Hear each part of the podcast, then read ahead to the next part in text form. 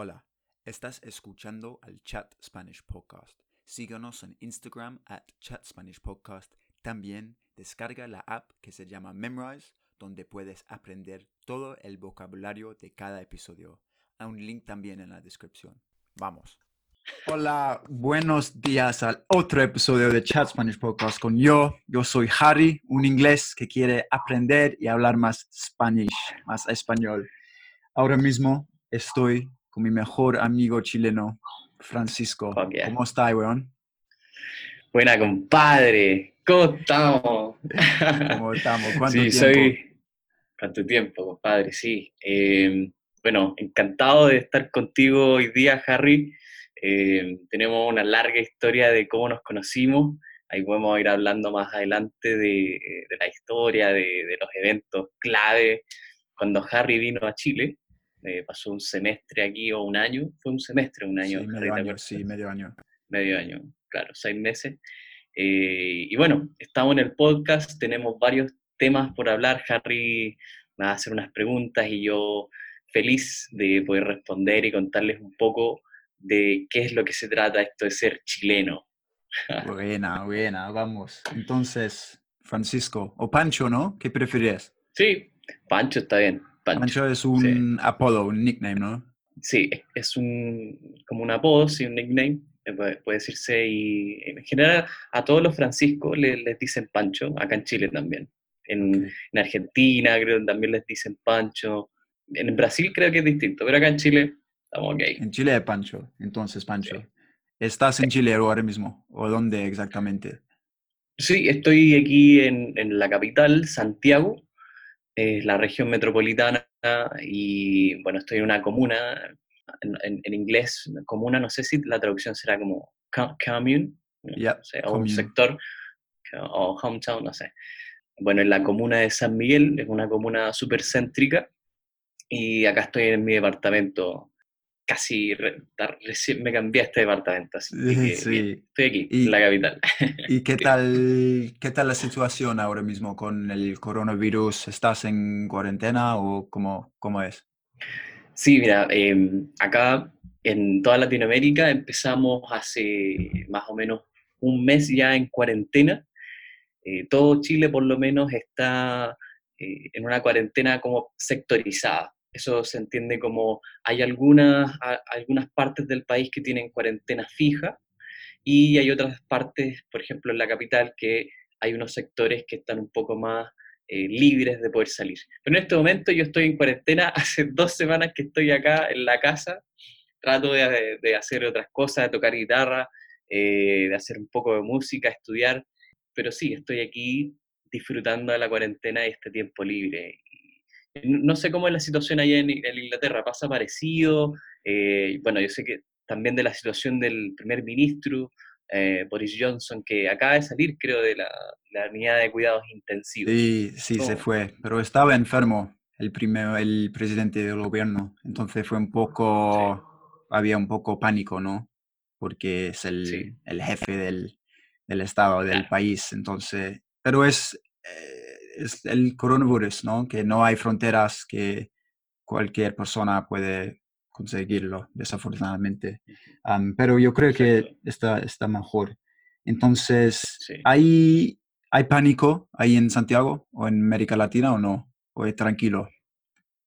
Sí, mira, tenemos la suerte, por lo menos que en Chile, las tasas de, de contagio y las tasas de muerte en realidad son, son muy bajas en comparación a, a Brasil o Argentina. Tenemos una tasa de mortalidad eh, bastante menos preocupante que, que en otros países. Por ejemplo, en Ecuador eh, la situación está súper complicada. Eh, en Venezuela también, bueno, ahí está todo el tema de, de Maduro, comunismo, y, y son otros temas en realidad.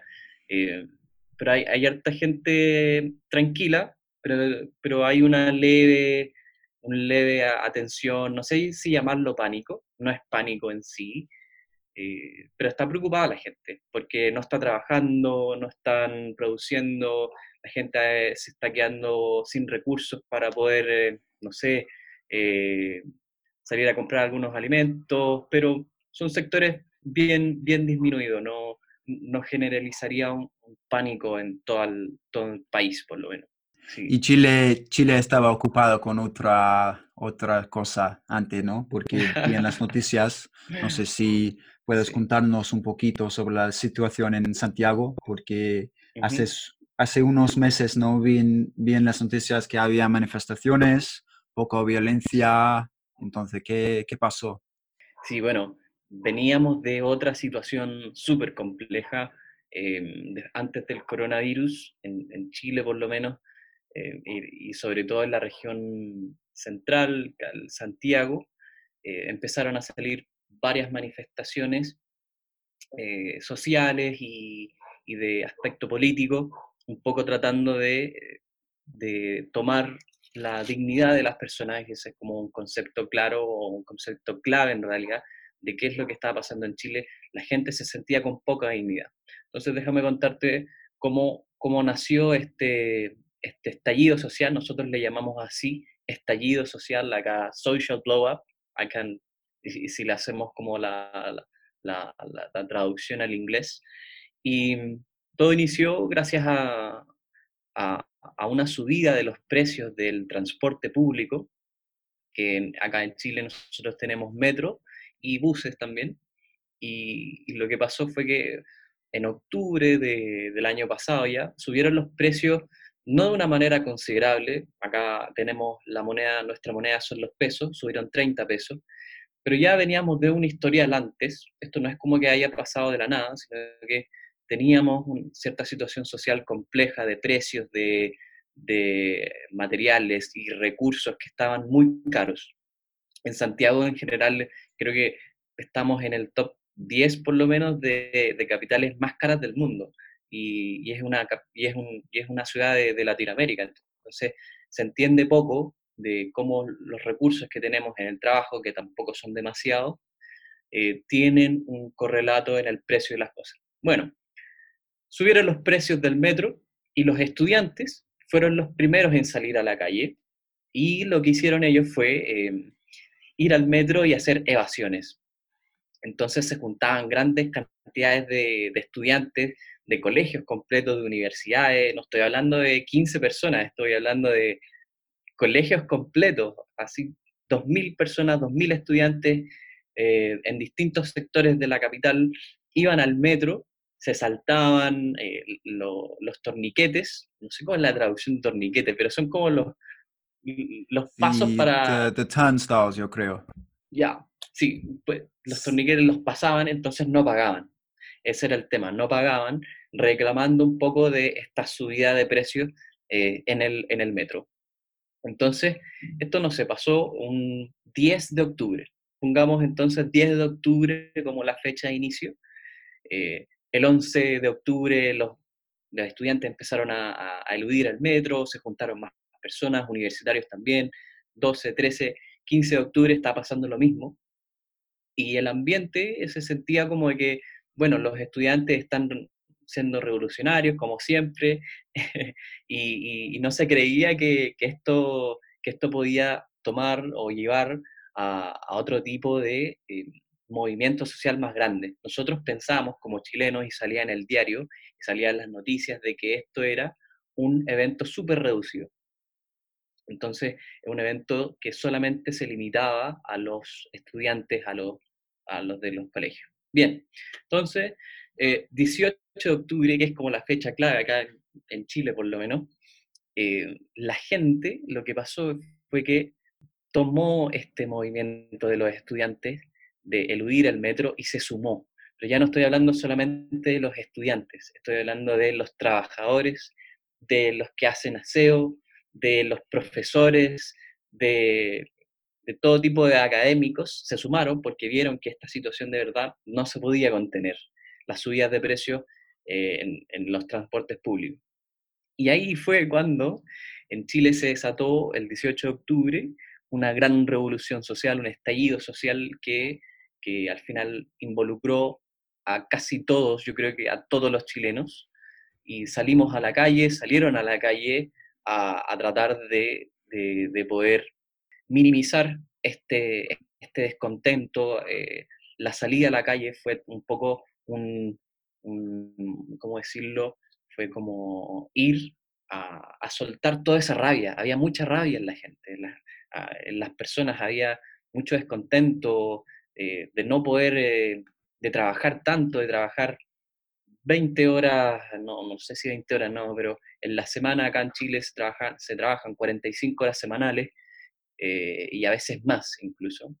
Entonces la gente está muy descontenta con eso, de trabajar mucho, ganar poco, de que apenas le alcance las lucas. Acá nosotros la plata le decimos lucas. Sí, lucas es como plata, cash. Las sí, la cash. Y estaba trabajando mucho, ganando poco y eh, la vida acá en, Chile, en Santiago, se hace más difícil. Ahí entonces empezó y hay, hay para adelante hartos detalles de, qué es lo que pasó en el movimiento en sí, pero ese es como el aspecto muy general eh, desde el inicio a cómo fue este estallido. No sé si tú quieres, por ejemplo, ahondar sobre algún tema en específico o te sigo contando la historia o mi perspectiva. Eh, cuéntame. Sí, tengo unas preguntitas para ti. ¿Por qué, primer paso, por qué aumentó el gobierno el precio? ¿Por qué? Porque, sí, mira, no hay una, no hay una sola razón, así como efecto causa de, por qué el gobierno da para aumentar eh, estos precios, em, pero sí se hacen ajustes anuales a los precios de, eh, a los precios de distintas, de distintas categorías o industrias. Por ejemplo, todos los años se pueden modificar los precios de, em, del arroz, de los alimentos, de, del transporte también. Pero como te digo, este aumento del transporte público, el gobierno lo hizo sin pensar de que el, descontento era demasiado ya antes. Entonces, no solamente, no es la subida de los 30 pesos en sí lo que desata todo esto, sino que hay un historial para atrás de descontento social que eh, hizo que esto, estos 30 pesos como que rebalsaran el vaso. Y eh, yo justifico esta, esta medida de cambios de precios solamente por, porque los, eh, los precios internacionales suben, el petróleo a lo mejor estaba más caro para, para los vagones, entonces hay que subir un poco los precios a los, a los consumidores. Esos típicos, esas son las maneras clásicas de justificar por qué un gobierno decide subir los precios. Los materiales están más caros, eh, necesitamos más recursos, contratamos más gente, necesitamos pagar esos sueldos, ese tipo de cosas. Y ahí en Santiago hay mucha, en general, hay mucha desigualdad entre las personas, la clase, el sistema de clase o no. Porque en Londres, no sé si sabes, es una cosa enorme. O sea, la, la, desigualdad, el hueco entre los ricos y los pobres es, es enorme. Y, y, y, me siento que cada vez más, como se dice, aumente, ¿sabes? Se aumente es increasing poco a poco. Sí, sigue aumentando, sí. ¿Es, es igual en, en, Chile o en Santiago o no? Sí, mira, yo, yo creo que tanto como tú lo dices que pasa en Londres, que hay mucha desigualdad, acá en Santiago y en Chile también existe desigualdad que, que es abismante. Em, hay cinco o seis familias que controlan literalmente el país y versus otras personas que eh, están apenas tratando de llegar mes a mes, eh, de darles recursos a su hijo, de pagarle un colegio, y en ese sentido la desigualdad acá en Chile es súper, súper eh, fuerte. Y no sé cómo se expresará, por ejemplo, eso es un tema, es un, tema entretenido por lo menos de, que se ha estudiado acá en Chile, de cómo se expresa este, esta desigualdad. Entonces, yo te puedo mencionar un ejemplo y me, me comentas tú qué es lo que pasa en Londres. Acá en Chile, en Santiago, la desigualdad se expresa en el lugar donde tú vives. Entonces, tenemos distintos sectores de la capital, imaginemos un cuadrado de la capital, imaginemos que el sector más norte de esta capital van a estar sectorizados el, la mayor cantidad de gente con más recursos. Acá en Chile tenemos, les decimos de muchas formas, eh, pueden ser ricos o cuicos o... Cuico, ¿no? Cuico es rico. sí, como very wealthy, wealthy person. Sí, eso. Y, y, y entonces nosotros sectorizamos por lugares. A la gente con, más o menos recursos. Entonces te comento, en el norte de, Santiago está la gente con más recursos y en el sur se, eh, se acumula o se junta la gente con menos recursos. Entonces, es muy clásico del chileno, que, de santiaguino, que una pregunta para entender cuál es el nivel socioeconómico, en vez de decir cuánta plata tú ganáis o cuántas lucas tú ganáis, se pregunta dónde vives. Entonces, en base al lugar donde vives, uno puede definir rápidamente si la persona o el estatus socioeconómico de, de, la persona que uno conoce es alto o bajo, ¿cachai? Esa es otra cosa que nosotros decimos, ¿cachai? Sí, claro. It's like, you know? Yeah, It's like, you, you know? me, yeah. Es, es parecido en Londres también. O sea, si vives, tú dices que vivir, vives en, por el centro, es- son, son donde viven los, los cuicos, los ricos, ¿no? Pero no, toda, no, no siempre. Es que todavía en Londres es que se puede vivir por el centro y tener dinero, pero también hay casa de, ¿cómo se dice? Del ayu- ayuntamiento, el, del gobierno también. O sea, gente que no tienen Ah, mucha plata. O sea, Sí. un poco más mezclado. Pero hay veces, hay zonas que sí, cuan- si tú dices que vives en una zona específica, es, bueno, es obvio que eres de, de, de- de- de qué clase eres. Pero también no es de dónde vives, es como más el look y, y el estilo de hablar, ¿sabes? Con jerga o no. O, mm. eh, hay otra cosa también, hay otras cosas para distinguir entre gente, pero sí, yo creo que es, el, el- es algo parecido en Londres. ¿Y, y fuiste tú a manifestar o no? ¿Como estudiante o no? ¿O estabas Yo, ocupado con tu, tus asignaturas? sí, bueno, pucha, yo tengo igual una situación más, más de... En ese momento estaba en mi último año de graduación de mi carrera, yo estudié psicología y básicamente el- me- mi- mis módulos o mi, mi, mi enfoque fue el- la psicología organizacional, entonces estoy más cercano a lo que es business o eh, comportamiento organizacional. Entonces en, e- en octubre del año pasado yo estaba en mi último año de, eh, de carrera, tenía mis últimas clases y simplemente por tema de que si iba a manifestar descontento y tal, uno, que es muy arriesgado, en el sentido de que eh, nosotros, o sea, ca- Carabineros, que es como la fuerza policial acá en Chile, Carabineros, eh, estaba eh, ya tomando medidas súper drásticas de dis- disuadir. Es, eso es como de, si hay algún conflicto, se utilizan balines o se utilizan eh, bombas lacrimógenas, que es como para disuadir a la gente, separar, split. ah, no, no sé la, la traducción clara, pero, pero claro, entonces uno se arriesgaba, yo sentía que era, que era bastante riesgo ir y poder salir dañado, podías perder los ojos, podías quedar eh, fracturado, entonces era súper peligroso. Y por otro lado también tenía mis últimas clases, que no podía perder porque si me perdía esas últimas clases, finalmente no me podía graduar. Entonces, eh, para mí era, era complejo, yo no, no, no fui partícipe activo de, de las manifestaciones, por lo menos en, en, este, en este momento, sí. Y fue eso, por, la, por eso las, las acciones del- de los carabineros, que, que había violencia o no. ¿Cómo? No, no, no a- a-. ¿Había mucha violencia o no en las Sí, en- en- manifestaciones? Sí. en, la- en las calles, por lo menos después de este hito que yo te cuento que fue en octubre. Pero preguntar entre, algo. sí, sí, entre las personas o entre las personas y los carabineros, o sea, el gobierno, gente, gente del Estado. exacto, sí. La violencia eh, era, era en, en- en dos focos. Las personas hacia carabineros, en literalmente una batalla. Te lo juro, no sé, si- yo creo que en Londres jamás va a haber algo parecido. Imagina- imagínate mil personas combatiendo a, a carabineros, a la policía. Yo sé que en, en Londres ustedes respetan mucho a la policía y, hay distintos tipos de policías también. Entonces, imagínate de verdad una batalla, una guerra civil entre el Estado y, el, y las personas.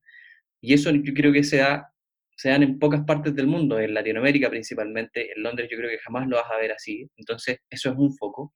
Y también hay mucha violencia de los participantes de, este grupo de, manifestan, de manifestantes en las calles, como rompiendo cosas, eh, destruyendo hogares, destruyendo empresas, destruyendo semáforos, cámaras, de todo.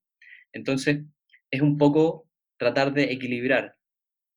Ok, hay una lucha que es súper correcta, hay una lucha que, que, corresponde porque estamos trabajando mucho y ganando poco, pero también había un sector de estos violentistas que eh, rompían o, hacían distintos tipos de desmanes a, la vía social. Entonces, por ejemplo, habían familias, habían emprendedores, habían eh, distintos, niños que eran, eh, afectados por este tipo de destrozos, porque manifestantes con ira, con mucha violencia, destruían su casa, destruían su emprendimiento, destruían su restaurante y se quedaron sin nada, eh, versus eh, los otros que decían estar por una contienda que era muy, eh, que era muy social y a la misma vez destruían las casas de otras personas sin motivo alguno.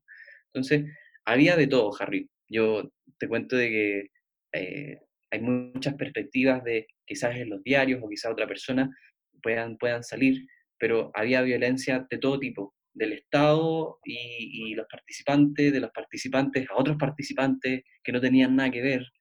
Eh, entonces, eh, es súper es super global el, el tema de la violencia, por lo menos. Sí, me imagino. Pero estas cosas me parecen más fuertes en América Latina, ¿no? O sea, en Chile, por ejemplo, en Londres o en en Europa, yo creo, la gente está en, los, en las redes sociales quejando, ¿sabes? Mientras que los chilenos, por ejemplo, están en las calles gritando, sí. ¿no? Hay una lucha, ¿no? Se siente más, más fuerte. ¿Y tú, tú, tú crees, eh, estás de acuerdo? Sí, mira, pero, pero yo no, no sé si asociaría que el chileno o el latinoamericano sale más a la calle porque porque tenga otro, porque tenga otra característica así como personal o humana. Yo, siento que aquí las, demostraciones son en la calle, vamos a salir y demostremos el descontento, eh, versus en el teléfono como quejándose, porque en Chile la, la violencia, la, pero la violencia por parte de, eh, tú sabes, no sé si el único ente social que tiene eh, acceso a la violencia, el monopolio de la violencia que se le llama, son la, policía. La policía es la única entidad estatal que puede eh, efectivamente ejercer violencia contra otros porque están eh, de alguna manera irrumpiendo en el, orden social. Entonces, acá, esa, ese monopolio de la violencia que puede ejercer eh, este ente estatal eh, no ha sido nunca respetado y nunca se ha ejercido de una manera muy disciplinada. Yo entiendo por lo menos que en Londres la policía es muy disciplinada, es muy, es muy fuerte, eh, tiene recursos y tiene los fundamentos. O sea, yo no me imagino a un, a un londinense caminando por la calle haciendo a lo mejor algún destrozo y después combatiendo con la policía, no me lo imagino, combatiendo con la policía porque, le parece. Yo siento que ahí en Londres lo que pasaría es que, no sé, lo, en, dos segundos el, tipo cae, o sea, lo, o, lo disuaden o le disparan, no, no, tengo idea, pero la disciplina de las distintas policías en, Europa por lo menos son mucho más estrictas, son mucho más rigurosas. Nuestra policía es, es más, eh, ¿cómo decirlo?, es menos severa. Eso es un, buen concepto. menos severa, entonces la gente se puede dar la posibilidad de salir a la calle porque saben que no les van a disparar, que no los van a meter a la cárcel, que no van a haber multas. Entonces son, somos súper poco buenos para poder dar medidas extremas o de, de, disciplina en, en las personas. Interesante. Y justo antes del, del, del coronavirus, ¿cómo fue? ¿Tranquilo o todavía am, gente en la calle o, o qué? Es, un- es, decimos en Inglaterra, en inglés, good timing o bad timing. Was it, was the coronavirus good timing? Porque ahora mismo toda la gente está en su casa o, o qué. Y después del coronavirus, ¿qué, qué va, qué va a pasar? Básicamente el, el coronavirus, y, y tomando el concepto que, que tú me mencionas, Harry, fue el mejor timing que le pudo pasar al gobierno chileno. Was a very fucking good timing, man. ¿Por qué? Porque la gente estaba en la calle aún cuando empezó el tema del coronavirus, eh, pero en, men- en menos medida. Había, había menos personas, eh, a- algunos lugares un poco más eh, sectorizados que habían conflictos. Ya no era todo el país, pero sin duda que habían aún algunas personas manifestándose. Entonces llega el coronavirus, with a good fucking timing, y eh, el gobierno toma la decisión de decretar la cuarentena obligatoria, entonces esto lo ayuda un poco a, a tratar de, de que los ánimos y, los, y el ambiente de rabia, de violencia, pueda ser separado. Entonces las personas ahora en sus casas tranquilas, eh, ya con, ya no- con un, sin tanta ira, eh, pudo pasar es, por lo menos un mes, este mes que ya vamos ahora desde marzo hasta abril, pudo pasar este mes en su casa, con su familia, sin ir a trabajar.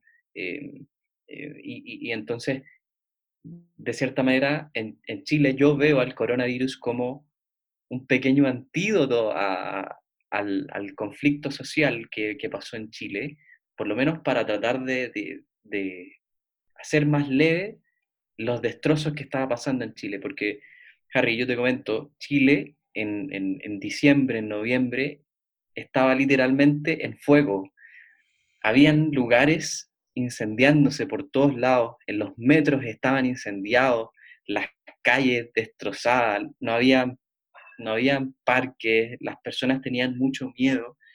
Entonces, este evento, el coronavirus, eh, si bien, si bien es, peligroso, a Chile le sirvió mucho para poder bajar los ánimos de Mm, la, la revolución social. Sí, aunque yo no tengo idea qué es lo que va a pasar después.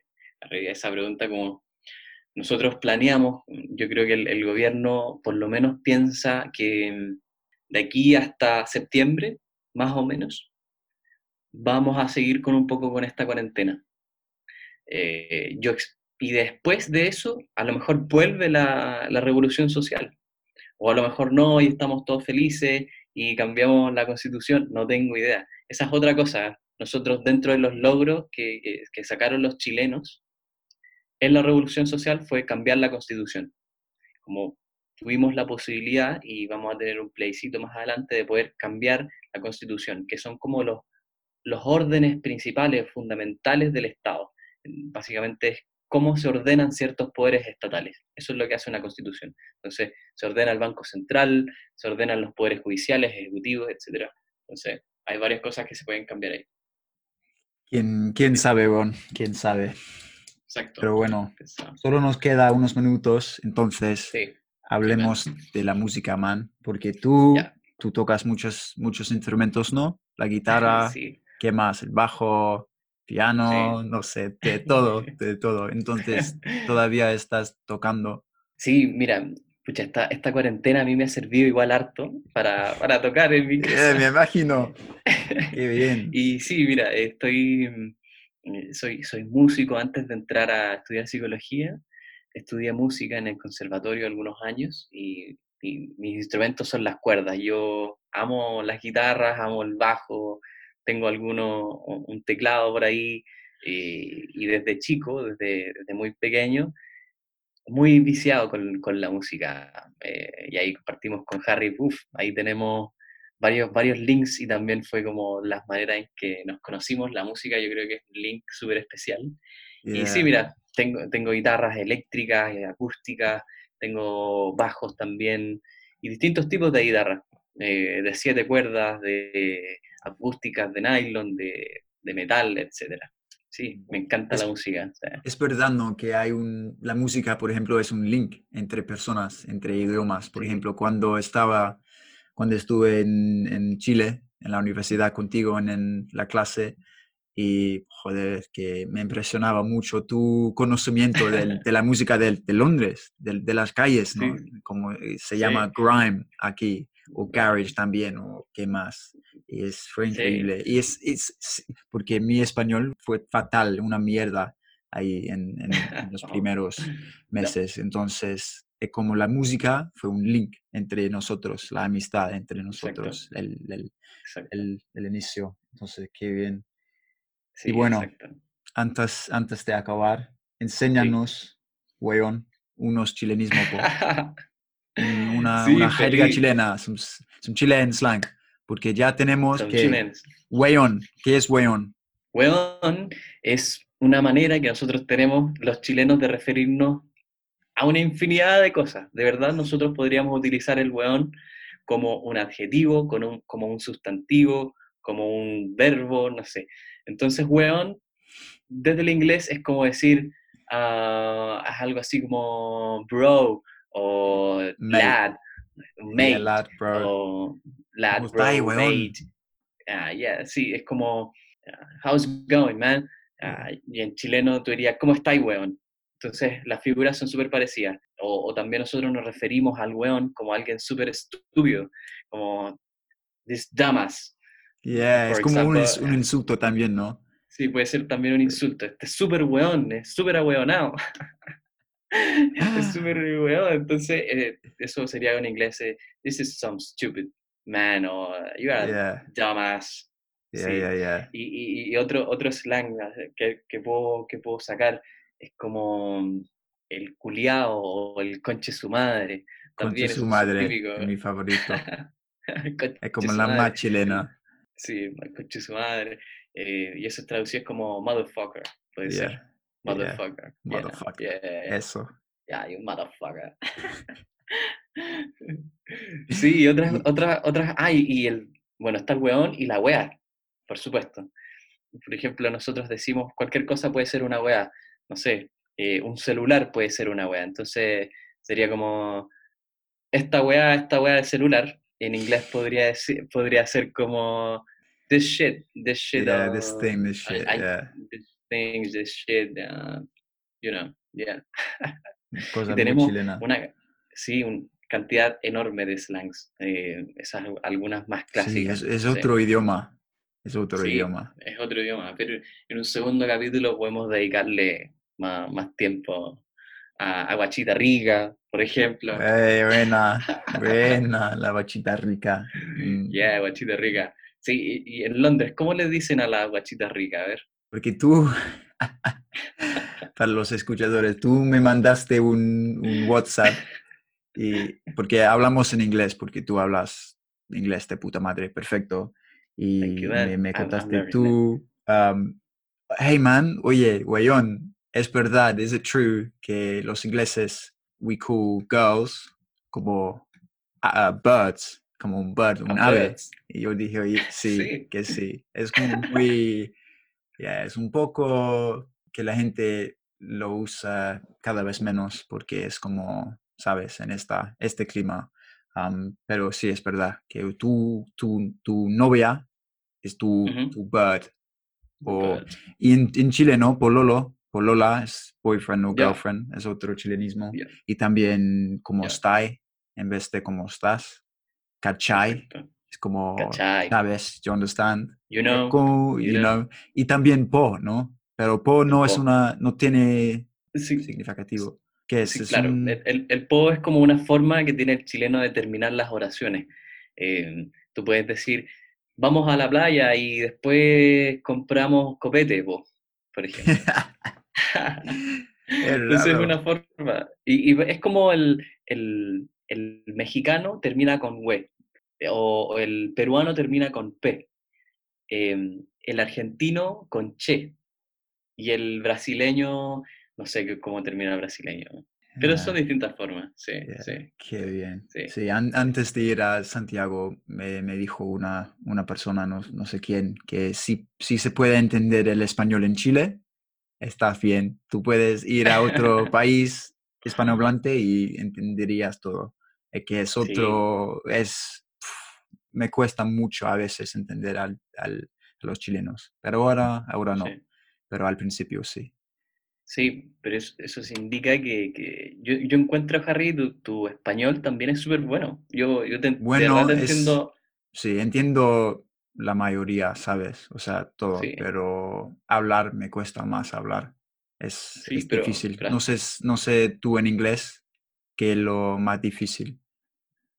Sí, para mí lo más difícil es hablar, hablar en inglés y, y, y poder encontrar palabras eh, o tratar de explicar mejor lo que quiero decir. Em, y eso es lo que estoy practicando ahora. Bueno, mm, pretendo irme a Londres, a, a, a, Coventry, creo que está la Universidad de Warwick, porque me aceptaron en un máster de allá. Ojalá. Y, ojalá, ah, estoy practicando harto para dar el IELTS y tener un good score and fucking go to London, man. Yes, bro. I hope to see you soon, man. Y yo tengo ganas de ir a Chile también. Después del coronavirus, después del, de los incendios en la calle. Pero bueno, vamos a ver. pues nada, Pancho Weón, un abrazo, mil gracias. Padre Harris. Y nos vemos, ¿no? Sí, pues, man. Un, un agrado estar. Eh, gracias por invitarme. Feliz de, de poder estar en otra sesión y mm, practicando español contigo y cuando quieras, compadre. Agradecido de tu amistad, Harry. Gracias, igualmente. Chao. nos vemos. Chao.